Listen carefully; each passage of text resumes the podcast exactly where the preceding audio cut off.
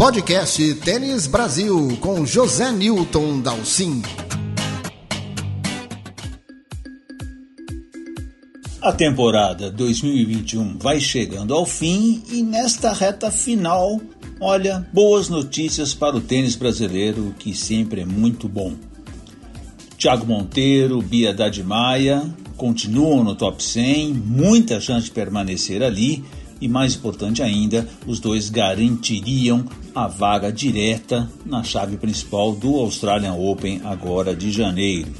Ou seja, o tênis brasileiro colocando dois nomes direto na chave, isso é muito, muito importante para dar um, um, um start em 2022, né?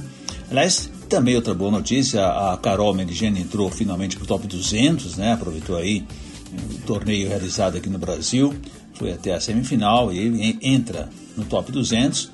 Também pode começar a pensar aí no qualificatório do Australia Open, né? Isso é muito bom para ela e para o tênis nacional. E aí, uma notícia levantada agora no finalzinho de tarde pelo Mário Sérgio Cruz lá do Tênis Brasil, dando conta de que a semana que vem, Luísa Stefani, mesmo parada, sem jogar, ainda em recuperação daquele terrível acidente lá no US Open, né, e a cirurgia no joelho, mas a Luísa deve aparecer no top 10 do ranking de duplas na semana que vem.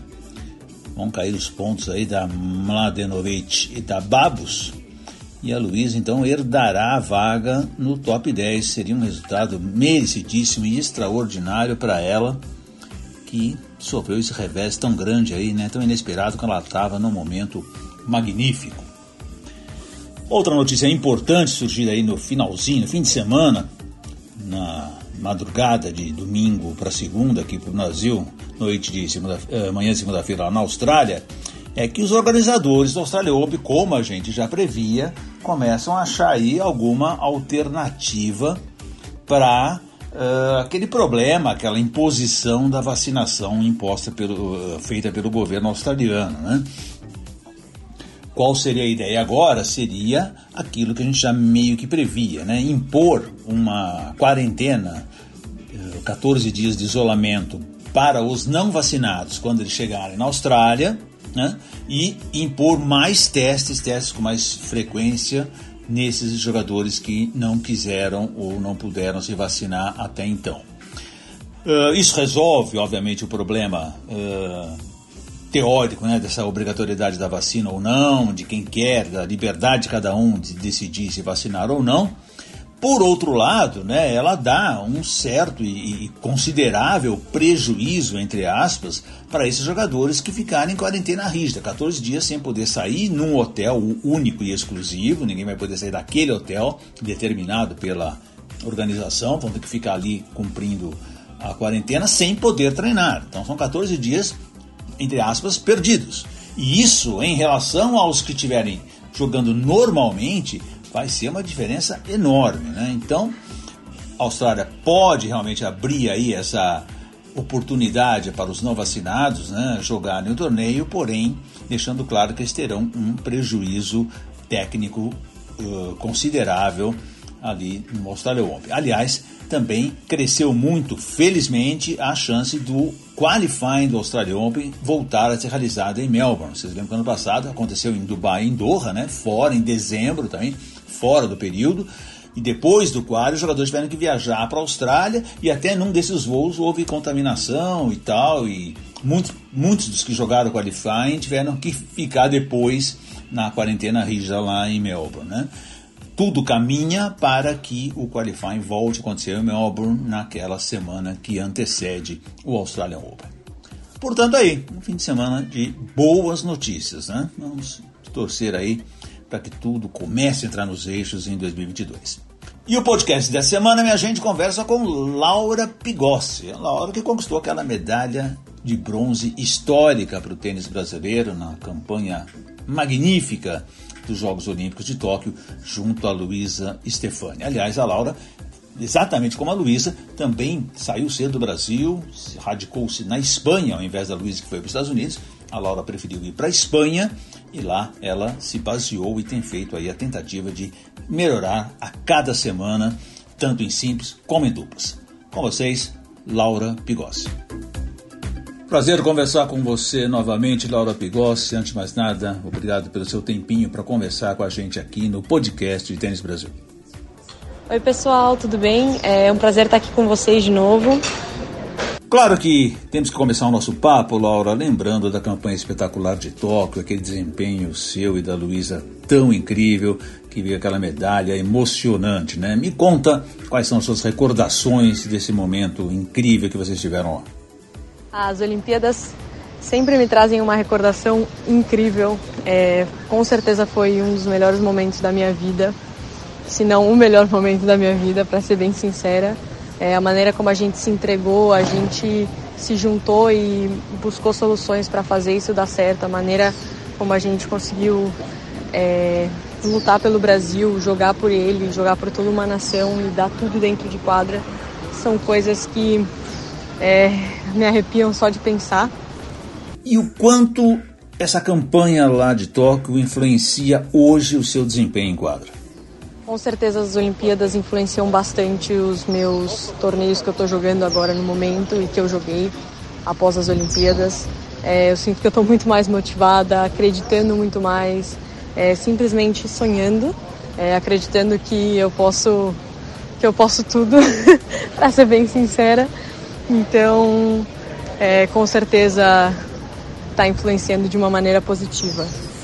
Quem te acompanha, Laura, sabe que você viaja muito, né? Você já jogou na África, no Oriente Médio, já foi para a Índia, para Tailândia, para Belarus, quer dizer, você não para um minuto. Você tem realmente essa paixão por viagens, conhecer lugares diferentes, ou é só mesmo uma necessidade que o circuito impõe a você? Sim, eu tenho essa paixão por viagens, por conhecer lugares diferentes, pessoas diferentes, culturas diferentes. É, eu acho que isso te abre a cabeça de uma maneira incrível. E hum, eu acho que eu sou apaixonada pelo tênis e o fato de eu gostar de viajar, gostar do que eu faço, me ajuda, me ajuda muito, me ajuda a seguir focada, motivada, é, porque o tênis é um esporte difícil, é um esporte que muitas vezes você está muito sozinho, é um esporte individual e acho que se você não gosta de viajar e não gosta é, dessas coisas, eu acho que torna isso muito difícil.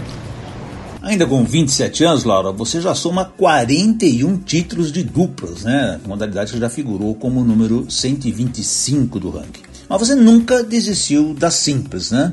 Tá sempre batalhando. Este ano, aliás, você ganhou o seu maior ITF, se foi seu sexto título de simples, seu maior ITF de 25 mil. Uh, você ainda não considera se só na dupla, como a Luísa fez? Não, eu não penso em desistir da modalidade individual é, para jogar só dupla, pelo menos ainda não. É, depois das, principalmente depois das Olimpíadas, eu acabei acreditando ainda mais. Eu acho que depois da quarentena eu já estava acreditando mais, e depois das Olimpíadas, então, eu simplesmente acredito que qualquer coisa que eu sonhar pode se tornar realidade. Então, é, eu estou muito prendida na Simples e um dos meus sonhos é poder jogar os, torneios, os maiores torneios do mundo, tanto na modalidade de individual como de dupla. Então, não, é, eu não penso em jogar só, só duplas. Existe uma chance, né, de você entrar no qualificatório do Australian Open, que tudo indica vai acontecer lá em janeiro em Melbourne.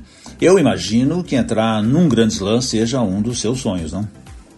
Com certeza. É, eu estou em busca do quali do Australian Open. É, não faltam muitos pontos, mas ao mesmo tempo eu não estou só pensando nos pontos. É, eu estou pensando em continuar jogando da mesma maneira que eu estou treinando, com muita intensidade, muita energia, é, competindo em quadra. Eu acho que quando você foca só no resultado, você acaba não jogando tão bem, não competindo tão bem, e, e eu acho que isso mais te puxa para trás do que te leva adiante. Então, na minha cabeça, claro, eu tenho objetivos e tenho, óbvio que quero jogar o quali do Australian Open, mas eu acho que isso é um objetivo que eu preciso primeiro de objetivos com mais ação. O que eu preciso fazer para chegar nesse objetivo e não focar só no objetivo maior, porque senão acho que a gente acaba se perdendo, pelo menos eu acabo me perdendo e, e esqueço um pouco da essência, que é jogar o que eu tanto amo, que é jogar, jogar ao tênis, jogar ao tênis. Para encerrar, Laura, você ficou muito ativa nas redes sociais, muito popular lá com essa campanha notável de Tóquio. Mas não é que acabaram hackeando sua conta no Instagram? Conta como é que foi isso.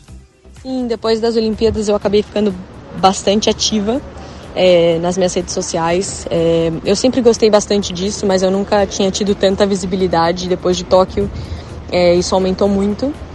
É, e sim, hackearam a minha conta, é, mas graças a Deus eu tenho pessoas incríveis à minha volta e em um dia, um dia e meio eu já consegui recuperar ela. Então acabei não perdendo muitos seguidores, acabei conseguindo recuperar a maior parte das minhas fotos e, grande parte das minhas coisas. Mas sim, esse período, esses dois dias que eu fiquei sem a minha conta, foi um período bem duro para mim, é, porque eu tinha trabalhado muito para conseguir, para conseguir essas coisas, para deixar, tinha várias memórias, várias lembranças, várias fotos é, na minha conta do Instagram e era uma coisa que eu não queria perder. E eu gosto muito dessa interação, dessa troca e então foi, foi bem duro para mim, eu estava bem preocupada e inclusive aconteceu isso durante um torneio e eu lembro que foi, foi bem difícil. Laura Pigossi, você que agora conta aí com patrocínio do Banco BRB, apoio da CBT, assinou com a ASICS e, portanto, aí, apoiadores importantes para você. Quero agradecer demais a sua presença aqui no podcast do Brasil, desejar muito sucesso nesse restinho de temporada e torcer muito para um grande 2022. Obrigada a vocês pela oportunidade de estar fazendo parte aqui desse podcast. E com certeza esse restinho de temporada ainda vai me dar muitas alegrias. É, eu vou continuar jogando com muita intensidade, com muito foco, muita garra para tentar conquistar esse objetivo do quali do Australian Open. E, e com certeza treinar ainda mais duro, trabalhar ainda mais duro para que 2022 seja um ano ainda melhor que 2021. Este foi o podcast Tênis Brasil com José Newton Dalcin.